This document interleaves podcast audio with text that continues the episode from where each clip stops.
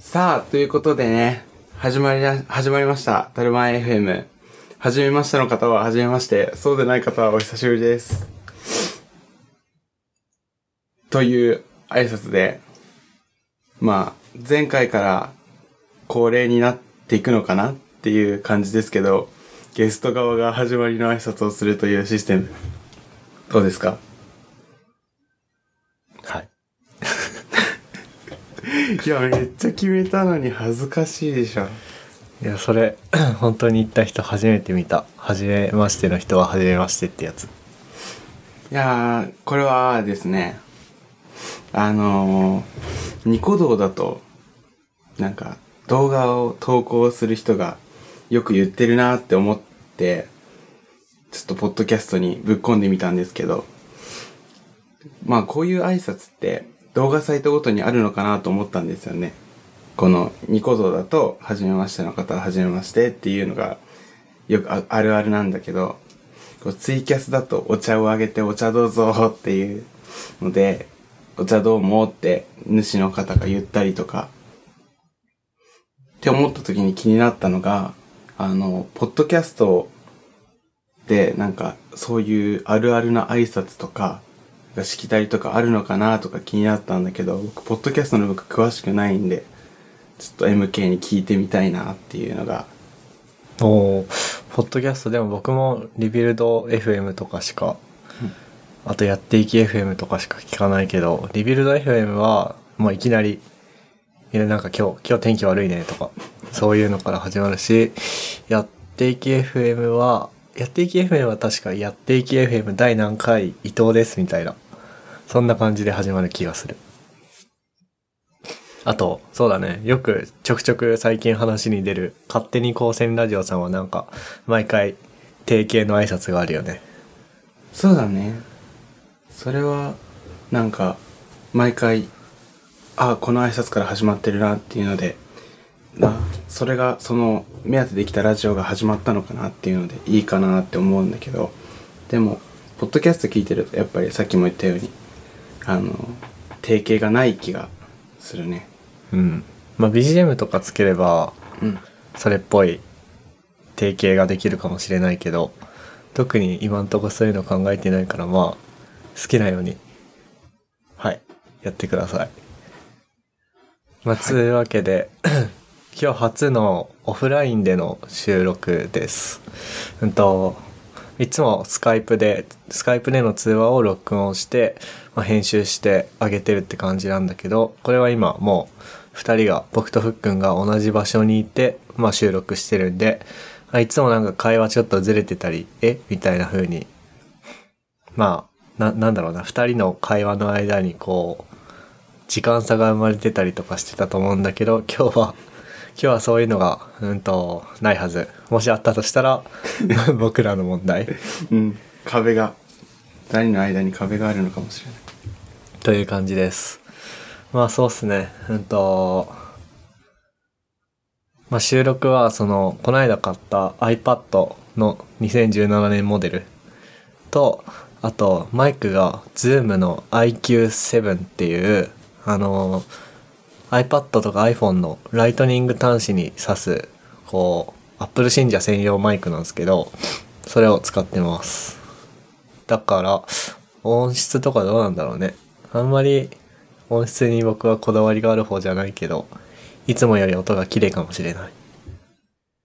わからんけど。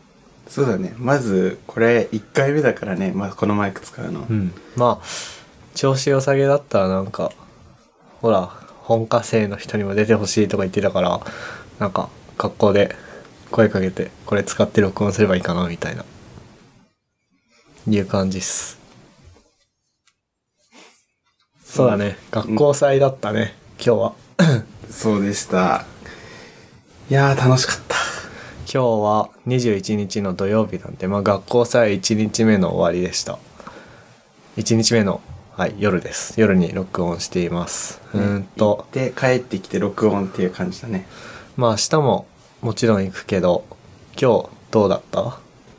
いや、今日は、あの、まあ、初めて高専祭全部を楽しんだっていう感じの 高専祭でしたね。っていうのも、僕、高専祭の中でずっと5年間、えっと、学生だった頃は、学科展っていうものに所属して、まあ、学科展っていうのは、あの、各学科で、あの、その学科ごとに、あの、来てくれるお客さんに、この学科はこういう学科で、こういう、普段こういうことをやってますよっていうのを展示して、学科の紹介をするっていう、まあ、催し物というか展示なんですけど、まあ、それを1年生の頃から5年生までずっとやっていて、で、シフトがすごく、もうずっと説明、お客さんが来るたびに説明するっていう感じなんで、一般催事、喫茶とか、屋台とか、あとは、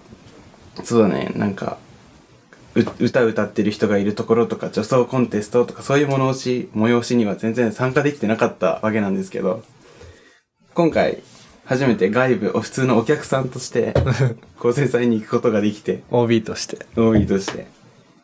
まあ、ようやく、その、歌歌ってる人見たり、あとは開催式に出れたり、ダンス見れたり、そういう感じで楽しんできましたね。そっか。ずっと学科展。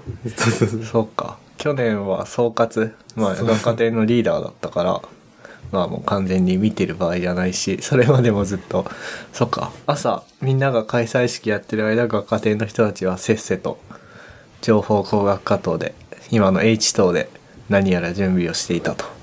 そういうことです。いや、お疲れ様です。いや、もう5年間頑張りました。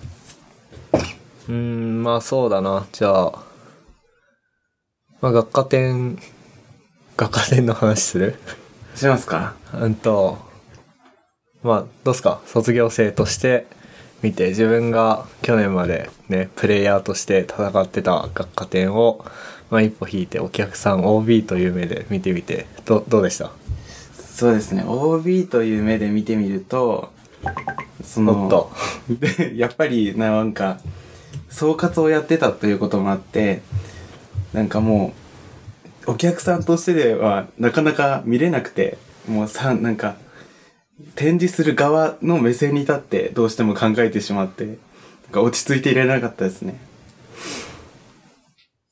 それは、辛い。そうそう、なんか、学科展やってるのに、もうここでだべってていいのか、今すぐに働かなきゃいけないんじゃないかっていう気持ちでそわそわしまくってましやばいな、それ病、病気かもねた。。もう社畜精神というか、なんというか。はあ、え、そのクレーンゲーム、ふっくんが去年やった、まあいろいろ去年総括として、いろいろ新しいこととか、まあき既存の悪かったところを改善したりとかしてたと思うんだけど、その中で僕が一番、お、こいつやるなって思ったのが、こいつやるなってちょっと偉そうだけど、あ、ふっくんすごいなって思ったのが、そのクレーンゲームを、そのクレーンゲームの展示だったんだけど、まずクレーンゲームどんな、どんなんだったか軽く説明お願いします。はい、えっと、クレーンゲームは、まず、その、えっと、ゲームセンターにあるようなクレーン、大掛かりなものじゃもちろんなくて、えっと、レゴのキットでマインドストームっていう、その、プログラムして動かせるレゴの、なんだろう、まあ、ちっちゃいコンピューター、マイコンのようなものがあって、で、もちろんレゴのパーツと組み合わせることができて、で、なモーターなんかもくっつけれるので、その、レゴのパーツで組み立てて、で、マインドストームでレゴを動かして何か作る、ものを作れるっていう、なんだろうね、プログラムできるレゴみたいな感じのキットがあるんだけど、それを組み合わせて何かできないかっていう、まあ毎年ロボット班っていうところでは、そのレゴを使っていろんなことやってたんですけど、まあ、ちょっと大掛かりなものを作ってみたいねっていうことで、UFO キャッチャーどうだろうかっていうことになって。UFO キャッチャーか。まあ、クレーンゲーム UFO キャッチャー、まあ、同じようなものかなっていう感じなんですけど、で、何台かマインドストームを組み合わせて、で、ちょっと大掛かりな、まあ、学校机2台で乗る、2台の上に乗せら、乗せて、まあ、満杯ぐらいかなっていうぐらいの大きさの、お菓子を取るようなクレーンゲームを作りましたね。で、結構、先生にもお客さんにも好評で、うん。ややってやったぜって感じ手応えありましたね。で去年それを始めてで去年から比べて今年もなんかすごく改良されてたよね。今年はなんかあのなんていうフレームが前はレゴで作ってすごい弱々でしなってたんだけど 今年はなんかその寸法がレゴと合ってるからあれは多分レゴ専用の拡張パーツなのかわからないえけど。そうなの？うんうん。ああるんだよね。そのもうレゴにこだわらずバリバリロボット作るぜっていう人向けに NXT じゃないえっとマインドストームのそういうなんか専門のうん。てアルミフレームのパーツ売ってるところが。あそうなんだ。そうだからあれは多分そうなのかな。だからそういうことか。企画が合ってたから。へえでアルミフレームになっていて、うんもうしならなくなってましたね。あそうなんだ。いやなんか普通にすごいアルミフレームで丈夫な、うん。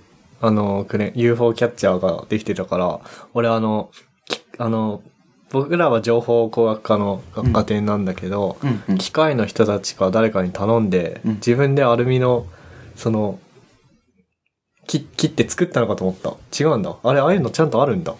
あ多分だけどね。いやでも今日ちょっと話聞いた感じ買ったんですよって言ってたからあそうなんだまあ、レゴのパーツってわけじゃないかもしれない。普通にあのアルミパーツが売ってるのかもしれないんだけど。へえすげえないやまあすごく 去年のやつはなんかねあの、UFO のキャッチする部分の重みでフレームたまんでたから、ね、そうそう。いつ折れるか、ドキドキだったんだけど。いやすごいよね本当お客さんあれ？ちょっと見見に見に行ってた。お客さん入ってた。ちょっと見に行ったけど、うん。あ、そう、ちょっと見に行った時にもお客さん結構ずっといた感じで盛り上がってた気がします。すごいな。やっぱお菓子で釣るのがいいんだね。他はどうだろう？うーんとあとあれだね。ネットワークゲーム班？うんうんうん。あれ？一昨年とかまではなんかいつ作ったんだかはよくわかんないような宇宙船でこうドッグファイトするゲームしか置いてなかったんだけど、うん、みんななんかちょくちょく新しいコンテンツ作っててあの戦車のやつって去年からあった？去年からちょっと、あ、ちょっとだけあったのかな ?2、3台にあれ表示してたのかな？うん多分。そこまで把握してないんだけど。まあ、宇宙船ドッグファイトもともとあったやつに、うん。戦車の。打ち合いのゲームみたいなのとかあとねカーカーレースのゲームがあったよねあれ Unity で作ったって言ってた。あそうなんだすごい。すごいな。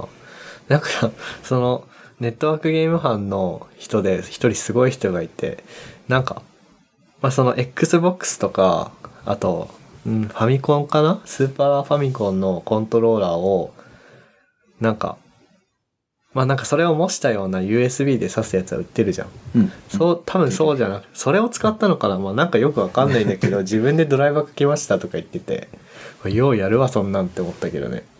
いやなんか、後輩たちすごいよね。ねほんと。いや、当時、いろいろ教えてた後輩が卒業して、OB として学校戻ってみたら、いろいろ自分からやってて、ああ、これが先輩の気持ちか。すごい、なんて言うんだろう。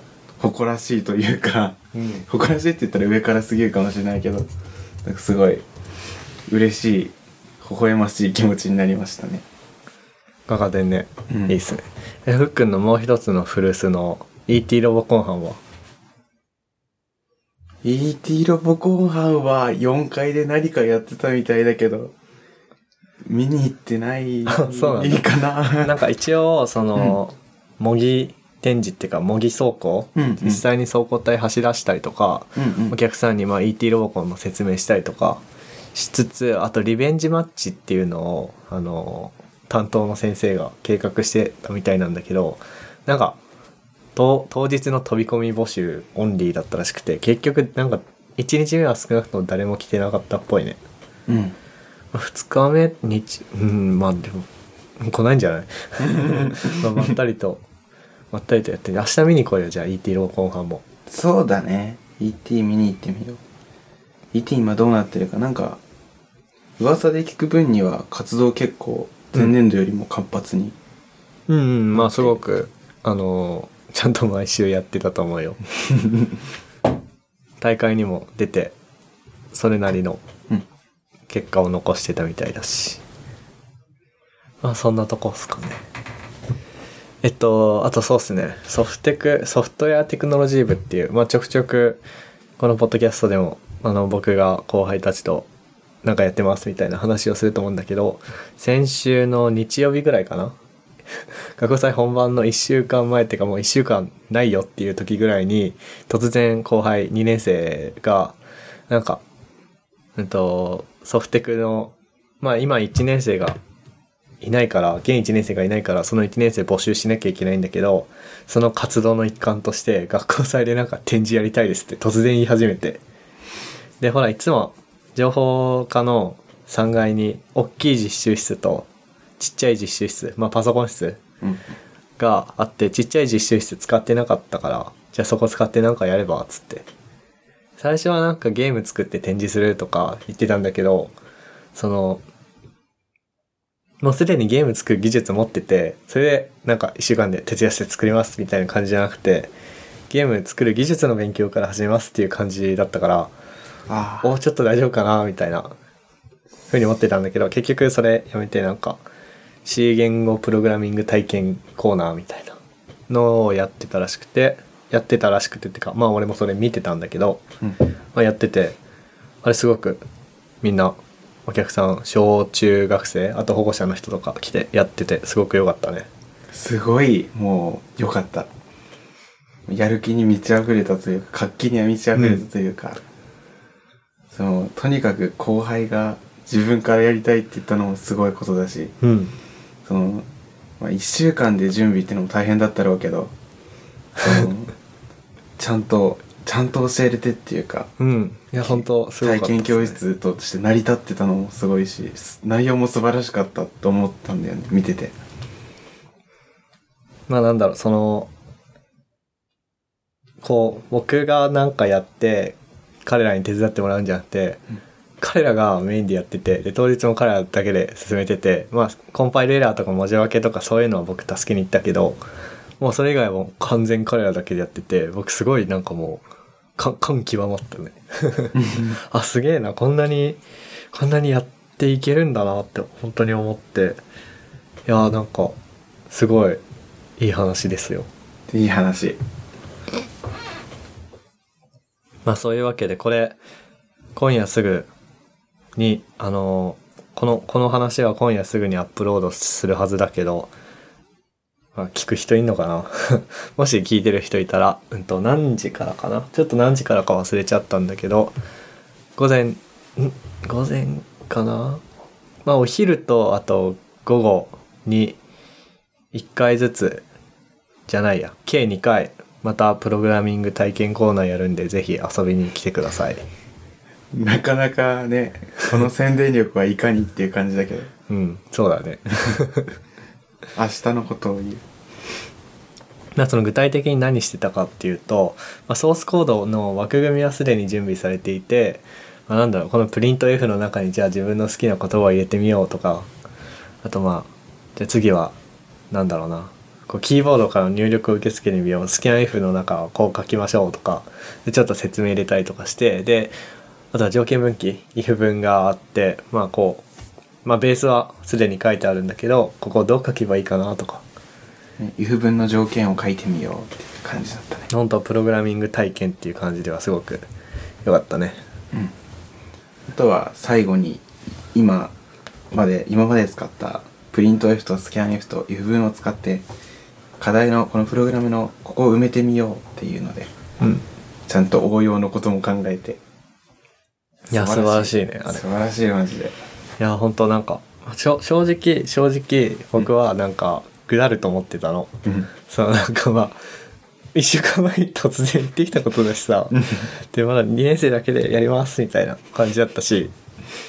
まあでもやることに意味があるというかさ来年再来年につながればみたいなそんなぐらいの気持ちでいたのね、そしたら普通にちゃんとやってたから僕本当めちゃくちゃびっくりした。もう,、うん。もうこれだけでもう1時間語れるぐらいびっくりしたすごい感動がうん。感極まってる。ねいやいい。いや本当今年のまあ今年の2年生に限らず後輩たち本当やっていきにあふれていてすごくね。うん。僕は卒業しな、ん卒業はしたか。うん。学校残ってよかったって思ってるよ。そう MK が学校残ってくれたことで僕も情報分けてもらえて こんないい話が聞けるなんて。いやーなんかやっていき、やっていくためのこうベースが徐々にできてって、こう互いに影響し合ってさ、うんなんかやり合ってんのがすごくいいなっていうか、うん、僕が本科生の低学年の頃も、多分そういう風に動くべきだったな、みたいなことを最近考えたりするけど、まあ長くなるからいいや。そうだねこれはねうん。長くなりそうな話だねそうね。じゃあこの、え、この卒業後に行く高専祭って書いてんのは、もう話し、ああそうさっきのさっきの話。そうね5年間在学時には、ずあー在学時に見てた高専祭は僕一部だったんだなっていう話でね 卒業後に初めて開催式に出れたっていううん。そういう話なんでもう終わってるやつですそうですか。他なんか高専祭関連でなんかあるかな？高専祭関連であじゃあここのソフテクの後輩が活躍した件の下に書いてるうん。ああ、これ何？ふっくんが書いたけど。このエンジニアと非エンジニアの壁って、えっと、前回の谷田さんの回でもちょっとそういう話出た気がするんだけどそのあのお母さん、うんあのエンジニアじゃないお母さんがそのパソコンあんまり使えなくてうん。でも分かりやすいリモコンあれば YouTube で自ああ、分で勝 Apple 手に TV のね。でその感覚が違うんだなって谷田さんの回聞いてて思ったんだけどその今回のやつでもあのプログラミング全く触ったことないあの、うんキーボードも打ったことないような人たち参見というか見られて結構であの例えば「ハイフンはどこだろう?」とかあと「パイプってシフトって何?」みたいなのとかそういうのを結構大変そうになるかなっていうのを思ったんだけどでもソフテクの後輩くんはあのキーボードのこれを打つのはキーボードの右上らへんのっていうことで説明してたりとかあとは条件分岐の説明をすごく噛み砕いて具体的に説明していてすごいおお何も言わなくてもその壁というか差を埋めてるなすごいなっていうのを感じたっていう話です。なるほど。まあなんかあと、その、まあ彼らの説明がうまいというか、ちゃんと説明できてたっていうのもあるし、なんか普通に明らかに小学校低学年か高学年かわかんないぐらいような子が普通にキーボード、まあその、さすがにパイプとかはさ、ぶっちゃけプログラミング以外であんま使わないじゃん。そういうのはどこってなってたけど、イコールとか、うんと、まあ普通のアルファベットとか、普通に打ててたのが僕はすごくびっくりしたね。そうだね。まあ僕、僕も小学校の頃打ててたか。打ててたわ。打ててたけど、うん。まあ普通の、小学生も何人か来てたけど、みんな大体打ててたよね。そうだね。その、ブラインドタッチとかじゃなくて人差し、人差し指でポンポンポンって感じだったけど、ちゃんと打ててたから、あなんか、ちゃんとやってんだな、みたいな。そうだね。なんか、それはできてたように見えた。すごい。いや、だから、な、内容が良かったから、なんか、褒めるね。本当になんか、なんかもっとお客さん呼んでいいんじゃないかなと思って、で、なんか、最近、え詳しくは知らないんだけど、プログラミング小学校でも教えてくぜ、中学校でも教えてくぜみたいなことを、なんか、うんたら賞の人たちが言ってるみたいなのを聞いたんだけど、うん。なんか、それと絡めて、プログラミング教育の、ちょっと、やってきませんか？体験してきませんか？みたいなので、なんか、呼びかけてみたら、来る人多いんじゃないかなって思ったんだよね。うん。明日ちょっとやってみる。ふ、ふっくんがやるの。あ、OB だった。もうこれだからね、あのね、気をつけないと老害になっちゃうかもね。気をつけなきゃ。勝手に参加していったらまずいかもしれない。うん。でも僕らは主役じゃないからね。悲しいね。うん。まあその、このプログラミング体験、普通に、あの、今回は一週間前に突然入ってきた仕事ってか、まあ、なんだろうな。この突然入ってきたコンテンツだから、一応なんかソフテク部部活なのか学科展なのかわかんないような感じだったけど、すごくあの、某、某先生、某王先生、王先生も言ってたんだけど、うん来年以降はもっとちゃんと早めに計画して学科展のコンテンツとして組み込んでやればいいんじゃないみたいな風に言ってたから、彼ら学科展じゃないから、そうだね学科展メンバーじゃないからなんか来るのかは知らんけど、まあでも普通にそれや、そういう風にやっていいぐらいのクオリティというか、いいアイデアというか、だったから、うん。また、面白くなるんじゃないですか、いろいろと。そうだね。もう、多分学科展の時に、学科展の総括に相談すれば部としても使っていいっていうはずだったから、てか ET ロボンコン毎年使ってたはずだから、ソフテクも全然遠慮せずにどんどん言えば使わせてくれるはずなんで、うん。やっていってほしいですね。やっていってほしいですね。うん。多学科の学科展よ。多学科の学科展ってこれまで行ったことないだもんね。行ったことないずっね。とずっと自分の学科展にいたもんね行っ。たことない。多学科の学科展、そうだわ。明日行ってみようかな。そうだ、今日100%楽しめたとか言ったけど、さっき。うん。初めてこんなに、い僕が見てた高専さんは一部だったんだ。初めて全体を楽しめたとか言ったけど、多学科多学科回ってなかったわ。俺なんかね、電気の学科展は結構前に行ったことある。なんか雷を落とす実験みたいな。え、楽しそう。とか、あとね、これは僕が行ったんじゃなくて僕の親が行ったんだけど、なんかき今もやってんのかな？機械科の学科展で、ハンコ？うんうん。金属？金属削るのか何なのかわかんないけど、金属を何とかして、ハンコを作ってくれる展示とか、展示というか、あったよ。へえ、記念品じゃん。うん。いいね。まあそういうのも明日見に行けるといいね。そう、見に行ってみるわ。あと1年生のピタゴラスイッチもね。あ、そうだ。な何個かいくつか気になるやつが。あ、本当？うん。えー、まあ今年じゃねえや、去年か。去年からうちの学校が学科再編して、まあ創造工学科っていう風なのになって、1年生の時点では学科が決まってないと。なので、まあ1年生は学科展に所属できないので、各クラスごとに、まあ全部で5クラスあるんだけど、クラスごとにピタゴラスイッチを作って展示しましょうみたいな。そんな感じの展示をやってて、うんと、正面玄関から入ってすぐの中高技室かな？ってやってんのかな？まあ、なんか、ん？そ中高技室でやってんの？あれ？各教室？各教室でやってんのか？かな？うん、多分。まあその自分たちで、あ、もう全然ピタゴラスイッチの事前情報ないからわかんないけど、多分自分たちでなんか想像してんでしょ。そうだね。想像してるんだよ、きっと。適当。ちょっと、ちょっとあの、後で明日見に行ってみますんで、はい、許してください。じゃああれかな？その、詳しく調べた明日行ってきた内容に関しては、うん。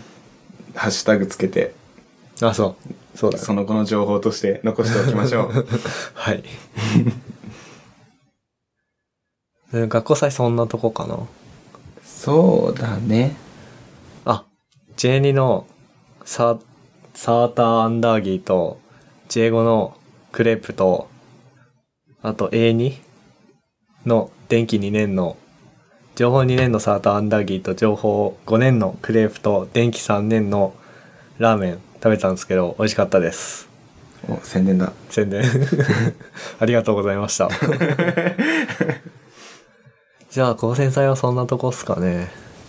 そうだね。今日なんかメモ僕あんま書いてなくてほぼふっくんが書いたんだけどおっと。あのな何話す？仕事？あ、お仕事の話？お仕事の話大丈夫？インサイダー情報とか話さないでねもうめちゃくちゃ気をつけて話そうと準備してきました。全然はい頭の中だけど。まあじゃあそのもう一回整理するとまあ僕と同い年で情報工学科を今年の3月に卒業して、まあ僕は4月から専攻科に行ったんだけど、ふっくんは4月から、まあ某札幌のうん。某社に就職しましたと。で、半年働いてみて、どうっすか？そうですね。3ヶ月研修やって、うん。でその頃に前ポッドキャスト撮った気がするから、それから研修終わってからの話になるんだけど、その、まあ、スマホを扱う、スマホアプリを扱うチームに配属されまして、で、えーっと、なんだろう、どこまで話していいのかわからないから、ちょっと控えめになるんだけど、まあ、高専高専生の先輩が23人割といるんだよね。うん。そのスマホアプリのチームには配属されたチームには。同じ高専？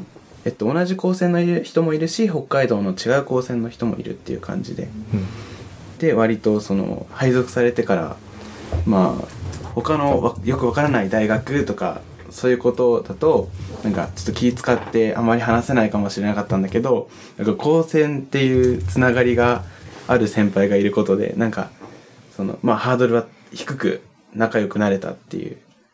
仲良くというかまあ質問しやすかったりとか話しやすかったりとかして。ですごいチームに馴染むのはそんなに時間かからなかったって思ってて。あとは、ここにも書いたんだけど、 Dropbox Paper にも書いたんだけど、先輩との関係で、その、チームのリーダーが、まあ、チームのリーダー構成生なんですけど、その、いい感じの IT オタク具合なんですよね。なんか、どういう関連かって言ったら、例えば Google が、Google の開発はこうだぜって言ってる出してる本を信奉していたりとか、は How Google Works? うん、そんな感じの。とか、あとは、あの、スマホアプリだからそのテストするうんプログラム。あの、テストを自動で回して CI ぐるぐる回して、自動でバグ発見して、そこ、場所を示してくれるからそこ直すだけだぜっていう開発してみたりとか、Git 使うぜとか、うんそういう最新のツールにすごくオタクな姿勢で取り組んでいくというか、で、実際にチームで使ってみて、あ、ダメだったね。あ、これ良かったから採用しようかっていう、すごいアクティブな先輩がいて。で、僕はもうコロッとその先輩を憧れてもう尊敬しちゃってるっていうわけで、まあ、僕も IT オタクの端くれだと自分で思ってるんだけど、まあ、オタクって、その分野にハマってると、より高位のオタクを、その、尊敬する節があって、うんまあ、より詳しい人っていう感じなんだけど。で、僕はもうそのチームにも惚れちゃってもう、どんどんやっていきましょう、先輩っていう感じで、毎お日ー楽しく仕事ができてて、幸運にも、すごく今のところストレスなく楽しく仕事ができてるっていううん半年でしたね。おーそうだね。なんかこの半年でふっくんのハテナブックマーク。その何？なハテナブックマークってなんだ？ソーシャルブックマークサービス、うん。まあお気に入り？ブラウあのページ見てお気に入りしたやつが周りの人にもこうソーシャルに見えるみたいなやつなんだけどそれ突然なんか意識高くなったもんね。あなんかここんなこんな記事ふっくん読むんだみたいな風に思ってあなんかそのなんだろう割とお堅い会社じゃん。そうだね、硬い。そのでそのなんだろうな。でもそのお堅い会社の中の割と新しいことやっていくっていうまあベンチャー気質というかそうそうそう。いう気質のあるチームでなんか新しいことどんどん吸収していくからやべやべ俺もなんか ガノンドルフ倒してる場合じゃないなみたいな。やばいね、それはね。うん。教授前にいて、うん。前ではやってないよ。その、うん。なんか卒検室で ガノンドルフ退治をしていたってう聞いんて、いいなって思って。もう倒しちゃったからね。うん。まあなんだろう。それやっていきのある先輩に囲まれるというかまあ一人でもいれば自分もついていこうってなるからすごく運が良かったですね。本当にそうです、ね。まあ、お堅い会社の中の、その、もう奇跡的にできた、もううん。ベンチャーというか、うん。すごい気質のチームで、よかったなーって思ってます。えちなみにそのどんな話とかする先輩と？のもっとこう具体的な。ああ、そうだね。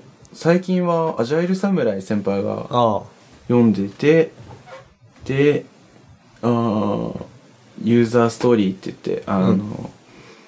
お客さん目線でお客さんがこういう機能が欲しいですっていうのを書いて、で、それをどう運用していくか、どう仕様に落とし込んでいくかっていうので、その、なんだろうね、あの、あれ、アジャイル侍読んで、あ、こういう方法があるのかって分かった情報を、その他の CI ツールと絡めて、どう運用していくかっていうので、あの、まあ、どう、どうしよう。具体的に難しいけど、うん。うんと、例えばジェンキンスとかうん。あるんだけど、自動でテスト回してくれたりとかそうそうそうそう。する。あとは、 Redmine、あの、 to、to do とかタスクをチケットにして管理できたりとかするやつとか、そういう便利なツールがあって、アジャイル開発があって、どう具体的な作業に落とし込んでいこうかっていうのをすごい検討するのが好きな先輩で、それをよく相談されて、で、あの、先輩、先輩は実際にやってみるの好きなんだけど、ー。うん。その仕事でやってる暇ないよっていう時に、まあ、しあんまり仕事を降ってきてない新人を捕まえて、ちょっとやってみてくれるっていうのをやって、で、フィードバックを先輩に返すっていう感じの、そういう、これやって、じゃあこうやればどうですかっつって、こうやりましたけど、こうなりましたっていう会話をよくしてますね。おおやっていきの溢れるチームですね。そうです。楽しくてしょうがないです。え、そのもう実際の、その、この間聞いた時は、うん。あれ、この間聞いた時、これ、ポッドキャストで話したのか、個人的に話したのかわかんないんだけど、製品のコードは書いてなかったって言ったじゃん。うん実際に世に出ているうん。製品のコードはまだ書いてないみたいなことを言ってたと思うんだけど、その、自分の書いたコードが世に、世に出出たあ、出た。あ、そうそうそう。あの、この間、つい先日なんだけど、あの、実際の製品のコードのタスクが降ってきて、あの、まあ、実際にもうリリースされてるアプリだから改善になるんだけど、あの、レイアウト、まだで、あの、深い処理のところまでは触らせてもらえてないんだけど、ボタンのテキストのサイズだったりとか、あと、あの、氏名、アカウント登録の時の氏名とか、氏名カッコかなだったりとかを、あの、半角スペースがあったところを全角スペースに自動で変換してねっていう処理を任されたりとか。で、今、今度のリリースにその変更が載るから、あのやったぜっていう。あの、よく自分で書いたコードが、あの、実際に動いてるところを見ると感動するってよく聞いてたんだよね。学生の頃とか。うん。で、ああ、これよくある感想だなーって思ってたんだけど、うん。でも、なんか実際に体験してみると、このリリースで変更が乗るんだって思うと、なんか妙にテンションが上がるというか、すごい、あ、これは迷信じゃなかったんだ。みんなあるある言ってるだけじゃなかったんだ。実際に嬉しいぞっていう、今そういう心境があります。いい、いいっすね。いい社会人、社会人、新卒1年目をしてますね。そう、もう新卒1年目の喜びをかみしめてます。はい。えーっと、まあ、どうしようかな。今日はなんか学校祭の話をもうちょい伸ば、引き伸ばすつもりだったけど30分ぐらいで終わっちゃったから。とにかく後輩が活躍してて嬉しかったっていうそうん。あんまり、あんまりベタ褒めしすぎてもね。そうだね。うん。そういうとこ、ちょっとね。まあ、あとあれだね、その、もうこのタルマ FM、苫小牧高先生向けポッドキャストとか言ってるけど、今んとこ出てんの。まあ、この間の勝手に高専ラジオの人たちは、えっと、制御と機械の人たちだったんだけど、その他基本みんな情報の人みたいな。プログラミングの話ばっかりみたいな、こう偏りが出てきたから、どうしようかなっていうのが最近の悩み。ああ、じゃあ一つちょっと話題が。あ、はい。あの、僕最近まで、あの、技術書とか漫画とか本とか、まあうん本だよね、を、どの媒体で読もうかなっていうのすごく悩んでいて、うん。まあ、昔は紙しかないから、まあ紙はもちろんそれしかないから買ってたんですけど、その電子書籍なるものが現れて、うん。お、場所取らないぞ、電子書籍だと。っていうのがあったんだけど、その電子書籍として読む、例えばタブレットとかがなかなか高くて手が出せなくて、あと Kindle 買ってみたものの漫画読むには適してるけど、あの、なかなかサイズ感とか文字がちっちゃくて読めないぞっていうので悩んでいて、で、まあ結局のところ最近 iPad 買ったんで、iPad の Kindle で技術書を読んでいこうっていうのに落ち着いたんだけど、そこは、みんなは紙にこだわりがあったりとか、電子書籍しか買わんぞ俺はっていうのだったりとか、結構みんな悩んでるのかなとか、今気になってるっていう状況ですね。うーん MK はどういう思想を持ってますか？僕は、うんと、なんだろう。ちょっと前までは漫画は Kindle、まあだから電子書籍で買って、あと、うんと、技術書？特にソースコードを書きながら読み進めていくっていう技術書は、やっぱソースコードはパソコンでしか書きようがないんで、同じパソコンで本も表示したいから電子書籍。でその他読み物系は、あの、まあなんか若干老害っぽいけど、なんか紙の本の方が読める気がするんだよ。うん多分完全に気のせいなんだけど。うん。でもなんかそういう感覚は人によってそれぞれあると思う。だったんだけど、うんそのなんかやっぱ、電子書籍って全てが新品価格じゃん。そうだね。らなんか昔の漫画とかを、こう、ブックオフとか行ってガッと買うとき、買うみたいなのあるじゃん。そのなんか、あるね。全全巻セット。うんうん。前回セットよくまとめて売られてる。あれが紙の漫画の強みじゃん。でも一方でそういうことしてると本棚足りねえみたいな。ある。それは、どんどん埋まってきちゃうね。だからなんか自分の中でスタイルが確立されていたはずなのに最近また崩れ始めてる。あの、この間つかまあ結構前だけど、うーん、今年の初めぐらいに、なんだっけ、ど忘れしてしまった。君の名はじゃなくて、なんだっけ？苫小牧が舞台の漫画。えっと、僕らがいた、じゃあ、僕らがいたは違う。僕だけがいない街だ。そうそうそうそう。僕だけがいない街をこう急に読みたくなって。うんてかまあその苫小牧に、まあ、僕は千歳の人間だけど苫小牧の高専に通ってるわけでこれもう読んどかなきゃダメだろうと思って あの中古で全巻セット買ってですごく安く済んだんだけどこれ電子書籍で今までの Kindle を貫き通してたらまあそんな値段じゃちょっといくらだったか忘れたけどそんな値段じゃ効かなかったよなと思って。そうだね。その、そのお金でまた別の漫画が買えたりとかするから、そうするとなんか電子書籍って、ねそうだね。あえ、中古っていうものが存在してないからさ、うん。あ、どうなんだろうな、みたいな。そうだね。いや、本当に一概にどっちも言えないとしかね、うん言えなくて、今、確立されてないなぁまあでもすぐ読みたいときは電子書籍で衝動買いするよね。あ、その感覚はすごくわかる。特に北海道だとなんか、うん東京とかの人たちより1日遅いから届くのが。そうだね。でも電子書籍だったら、まともな回線さえあれば一瞬というかまあ、なでも3分でも待てばすぐ読めるから、そうそうそうそう。そこはあるよね。そうだね。本当に、パッと気になった漫画がすぐその場で読めるのは結構強いなっていうのを感じてますよ。まあただ、電子書籍か、紙の本かで迷うっていうこと自体がもうすでに情報系っていう可能性はあるけどね。あー、ちょっと話題を。どうなんだろうね。間違えつつあったかな。大丈夫かないや、全然、普通にこう、語れる内容だからいいんだけど。プログラムからは離れたから、うんまあ、一般的に寄った一とはわかる。思うけど。オッケーオッケー。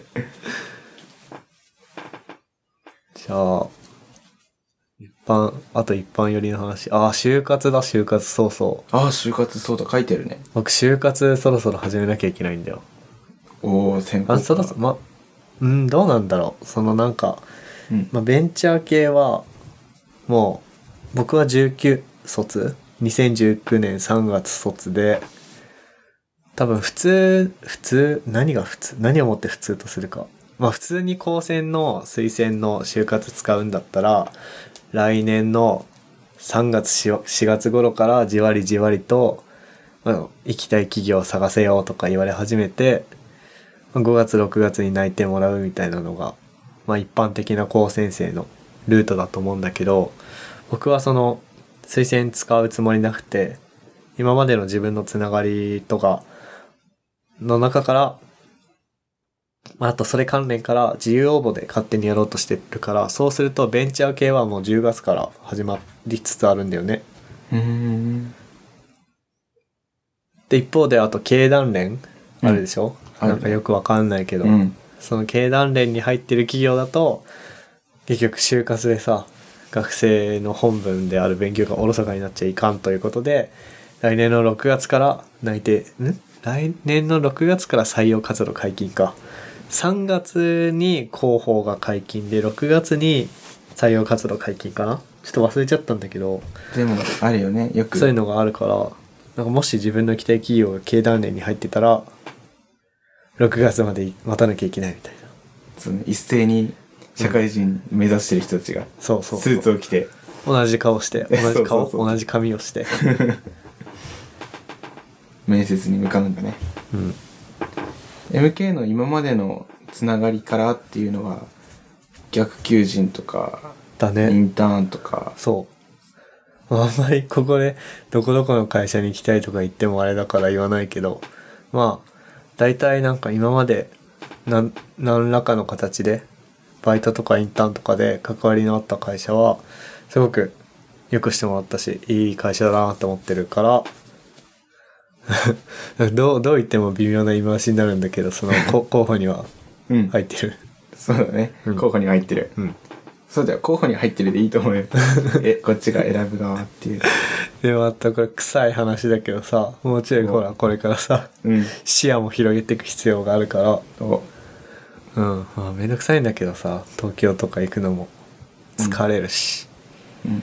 専攻科生は就活で特決使えないしああ、大変。本科生は就活のためにそのまあなんか今日面接なんで学校うんとまあ全泊しなきゃいけないんで今日明日学校休みますとかなったら特決特別欠席がつくんだけどなぜか専攻科生はつかないんだよね。謎だね。ななんでだろう？なんで専攻科生だけ？もうちょっと進路から話ずれるけどなんで専攻科生だけ？特別欠席つかないんだろう。あの本科生インフルエンザとかなってもうん。あれ出席停止だからうん。うん。特別欠席じゃゃんただの風邪で休んだら欠席なんだけどん。うん。インフルエンザは来るなだからうん。特別欠席なんだけどそうだね。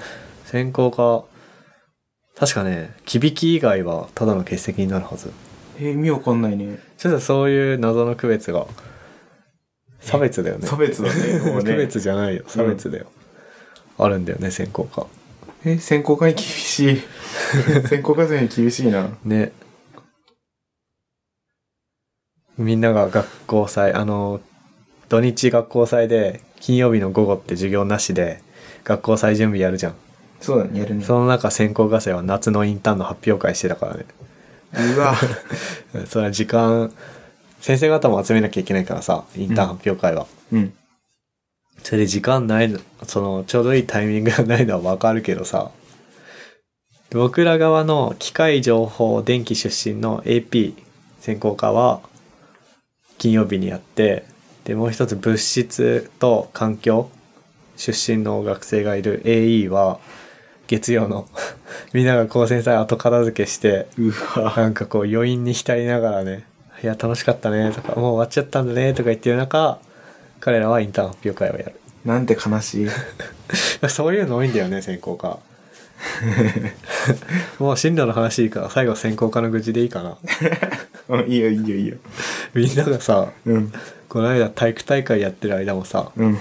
本科生のみんなが体育大会やってる間も僕ら数学の授業やってたからねうなんかわ。すごい悲しい。本科ん？専攻科は体育大会関係ありませんので通常授業ですみたいな マジで言ってんのっていうね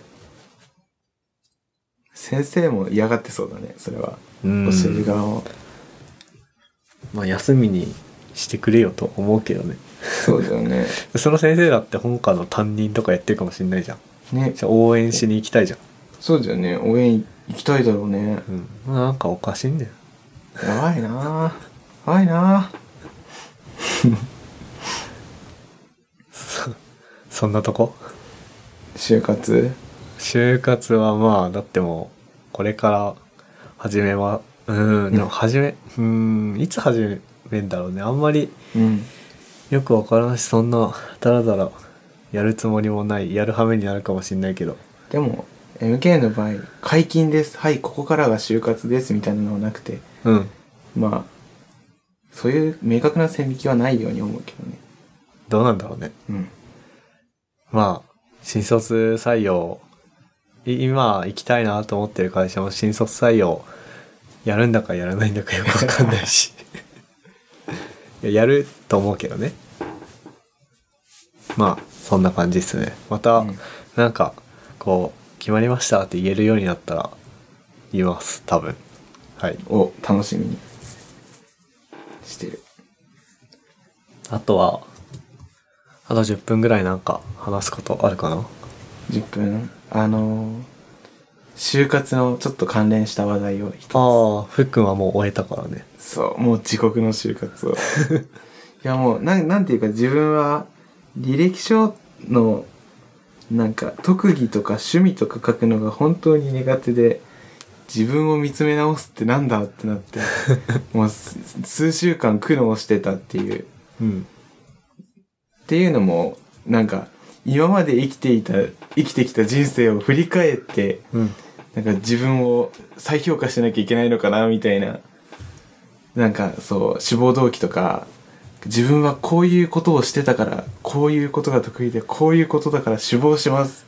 みたいなことを書かなきゃいけないっていうので、すごい、なんか、なんだろう、そんな明確な目標を持って生きてきてなかったなーっていうので、自己嫌悪に陥りながら辛い日々過ごしてたんだけど、うんその中で一番戦ったのが趣味の欄なんだけど、趣味多そうだけど、ふっくん。いや、趣味は確かに、例えば、レゴブロックとか、うんガンダムのプラモデルとか、あと、割と好きなのが折り紙とかトランプマジック自分で練習それして。知らなかったんだけど。そうそうそう。結構、その、自分の世界に没頭できるような趣味。あとは、アニメ、声優さんのラジオうん。とか、まあ、割と自分では多趣味かなって思うぐらい、いろんなものに手出してるんだけど、ちょこちょこ。うん。なんだけど、あれを待てよと。これ、会社の人にアピールできる趣味的な、まあ、ああとは履歴書に書いていい線引きの中のり趣味っていうか、例えば読書とか、あ。うん。そういう真面目な趣味っていうものがないぞと なりまして。ああ、なんかあれか、その趣味を通じて自分はどう高められたかみたいなことにつなげなきゃいけないのか。意識を高くしなきゃいけないってなった時に、うん。やばい。これは、なんだ、昼寝とも書けないし、読書、別に自分読書趣味って言えるほどよ読んでないし、ハードル高いなっていううん。ことになって、で、結局自分は、あの、登山って書いたんですよね。本当？本当か？いや、まあ、年に一回行くかな？みたいな。ああ、そうなの。まあ、ね、うんいいんじゃないそれで。そう、割とお父さんお母さんが、両親が登山好きで、両親は行って僕は留守番っていうこともあったり、連れてってもらったりとか。で、その時に結構、登るの楽しいなとか、うん。あの、草、草木を見たりするの楽しいなとか、うんあ、マイナスイオンだ、みたいな、これはきっとマイナスイオン、みたいな空気を吸ってみたりとか。っていうエピソード、なんか、聞かれた時に話せるエピソードがあって、なおかつ、趣味として成り立つのかなっていうの。うん。で、まあ、登山と、あと読書って書いとったん、書いとったんで、一応。うん。で、読書からはどう、聞かれたらどう対応しようかっていうと、なんか、SF の小説が特に好きで、で、人工知能が関わってくる SF のものが増えてきたような気がして、で、なんか人工知能がうんぬんかんぬんみたいなのにつなげれたら、まあ、真面目に見えるだろうっていうことで、うん。まあ、読書と登山って書いてたんだけど、聞かれた？何も聞かれなかったあ、。そう。面接はすぐ終わった。ああ、まあね。そう、まあ、うちの会社が特殊なのか何なのか、うん。ゆるゆるでしたね。まあ登山はなんか圧倒的成長につなげやすいよね、多分。なんか登った時の、こう、登る途中は苦しいけど、登った時の達成感が、みたいな。そうだね。割と自分の想定では結構話せる。まあ聞かれなかったんだけどね。なんでまあ、まあここで気になるのは、人が趣味をどう考えて、どう書いて、どう話してるのかなって。今めちゃくちゃ気になった。履歴書の趣味欄に何を書くか。あじゃあ、あの、ハッシュタグ、ツイッターのハッシュタグ、シャープ、タルマ FM をつけて、履歴書の書いたことある 皆さん、履歴書の趣味欄に何を書いたか。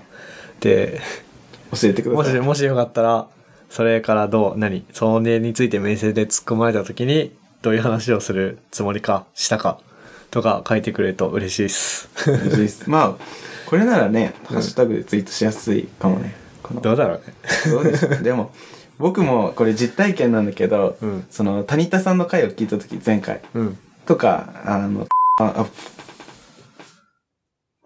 ポメくんがゲストで出た回を聞いた時にそのながらで聞いてたからで僕聞く時は通勤中だったりとかあとはそのランニングしながら聞くことがあって聞いててあこれこうだなと思っても、うんそのツイートをできる環境にないというか、うん走ってる最中だからわざわざスマホ取り出してっていうのがなかったりとか通勤中だからあの手がつり革でどっちも握ってて塞がってますっていう状況だったりとかしてうん。ツイートなかなかハッシュタグする機会がに巡り合わせがなくて確かに僕も、ポッドキャスト、他のやつ聞くときは、車運転してるときだから、全然ツイートなんかできないよな。って思うとねなんか確かに自分もしてないなっていう感じになっちゃうんだけそうだね。確かに僕もしてないわ。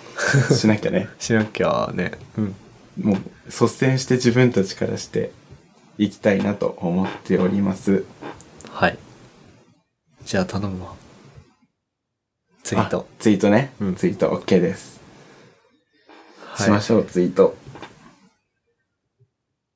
話戻すけど、うん趣味で。そうえ MK はなんて書こうと思ってるとかなんか考えてたりする？プログラミングって最初に書こうと思うんだけど、まあプログラミングする会社に行って趣味プログラミングって、まあいいか、いいか。いいけど、まあなんか他にもなんか書きたいなって思った時は、散歩とか、なんか歩きながら考え事するのが得意だから、あ頭の中も整理できるしね。とか、あとなんだろうね。最近だとゲームかな。突然、あ最近去年の12月にプレステ4買ってで今年の5月にスイッチ買ってからずっとなんかまあ廃人にはなってないけどちょくちょくなんだろうなあなんかプログラミングすんの飽きたなゲームするかぐらいのペースでやるようになってるから十分趣味と言っていいとは思うんだけどそこで面接で聞かれたとして何言うかなうーん、まあ、スプラトゥーンやってて得た知見は、まず死ぬなっていうことだね。いや、なんか、その、まあ、なんか初心者とかだと、敵陣に突っ込んで、うん。なんか、無茶しがちなんだけど、まあ、その、やっぱさ、死んで、こう、3、2、1復活みたいなことをやってる間に、どんどん塗られるわけよ。そうだねそれだったら、一旦引いてでも自分は生きて、とにかく生きて、うんで、まあ、そその、その逃げた場所は敵に塗られるかもしれないけど、その、カバーできるじゃん、他の部分を塗ることによって。そうだね死んでスタート地点に戻って元の場所に戻る時間のロスもそうそうそう防げるねそれよりはまず生きる。そうだねうん。だから、まあ、それで生きることの大切さみたいな。結論が小学生の道徳の授業で あとなんだよ、マリオカート。マリオカートは、うーん、安全運転 アンチパターンとしてうん。マリオカートあとはゼルダ。ゼルダはなんか、ゼルダこそなんか、こう示唆に富んでそうなストーリーだけどな。そうだね考察すればいくらでも出てきそう何学べるかなうーん、ゼルダ。まあ、うーん、ゼルダ。ゼルダはね、そうだね。まあ、結構方向音痴だから僕困ったね。あの、オープンワールドゲーム、そうだ多分僕向いてないと思うんだけど。うんうんああ、まあ MK はリアルでも方向音痴っぽいところあるからね。じゃあ、ゼルダはあの地図をちゃんと見ましょおおなんか最後のちょっとまともっぽくう。いや、ダメでしょ、それ。面接官に知ってもらえるの、こいつ方向音痴以外ないでしょ、それ。確かにねあと、プレ4だと僕何やったかな？フォールアウト4だ。おおフォールアウト4は何だろうね。昔すぎて忘れちゃったな。なんだっけなヌカコーラ うん。フォールアウト4は、あれだね、そのなんか、核戦争の後の、うんまあ、荒廃した世界でやっていく 生き残っていくゲーム。あ、これもあれじゃない？生きることの大切さじゃない？すごいね。あと、まあなんか、核戦争は良くないと思いました。丸。小学生並みの感想だけど。ああ、結構話せるかもね、ゲーム。これは結構、実用性のある。あとまあ、あれだね。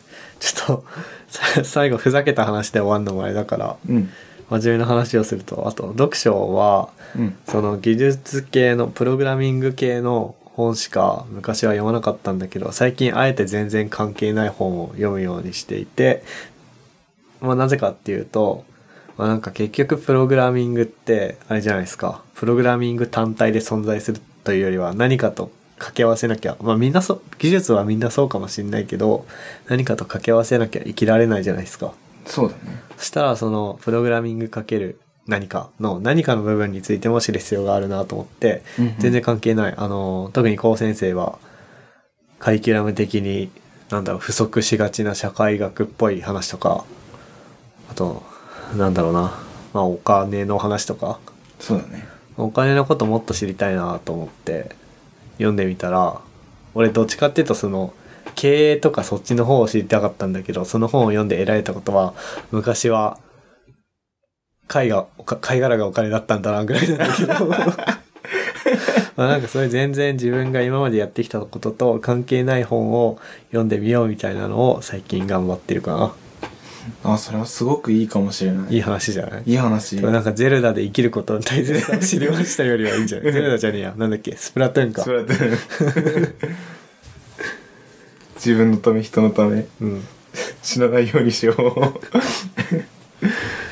まあ1時間喋ったし、そんなとこっすかね。そうだね。なんか最後、あります？なんか最後、明日の学校祭2日目に向けて。ああ、抱負？うん抱負。